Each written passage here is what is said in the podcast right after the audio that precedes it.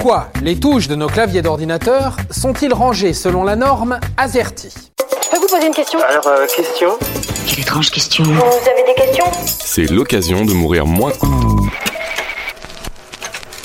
Cette invention date de 1878 et de l'ancêtre de l'ordinateur, la machine à écrire. Christopher Latham Scholes, l'un des inventeurs de la machine à écrire, a changé la disposition des lettres à cause des marteaux tampons, ces bras articulés qui venaient s'abattre sur le papier pour que s'inscrive la lettre. L'objectif étant que ceux-ci ne se chevauchent pas lors de l'appui rapide de deux touches. Il a donc redistribué les lettres du clavier afin que les touches les plus fréquemment utilisées soient éloignées les unes des autres. Ainsi, plus de blocage. Et c'est là qu'est né donc le QWERTY.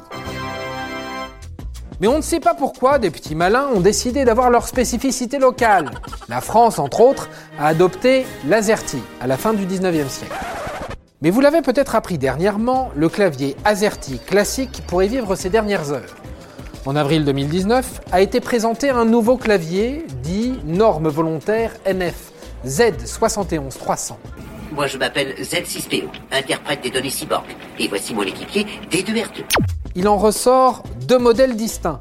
Le BEPO, pour lequel les lettres les plus fréquemment utilisées en langue française sont placées au milieu du clavier. C'est une disposition qui permettrait à nos petits doigts de limiter les efforts et donc la fatigue musculaire. Tout ça est épuisant. Le deuxième clavier va rassurer ceux qui se la pètent en tapant plus vite qu'une dactylo et sans regarder ses doigts en plus. Ce sera un AZERTY amélioré.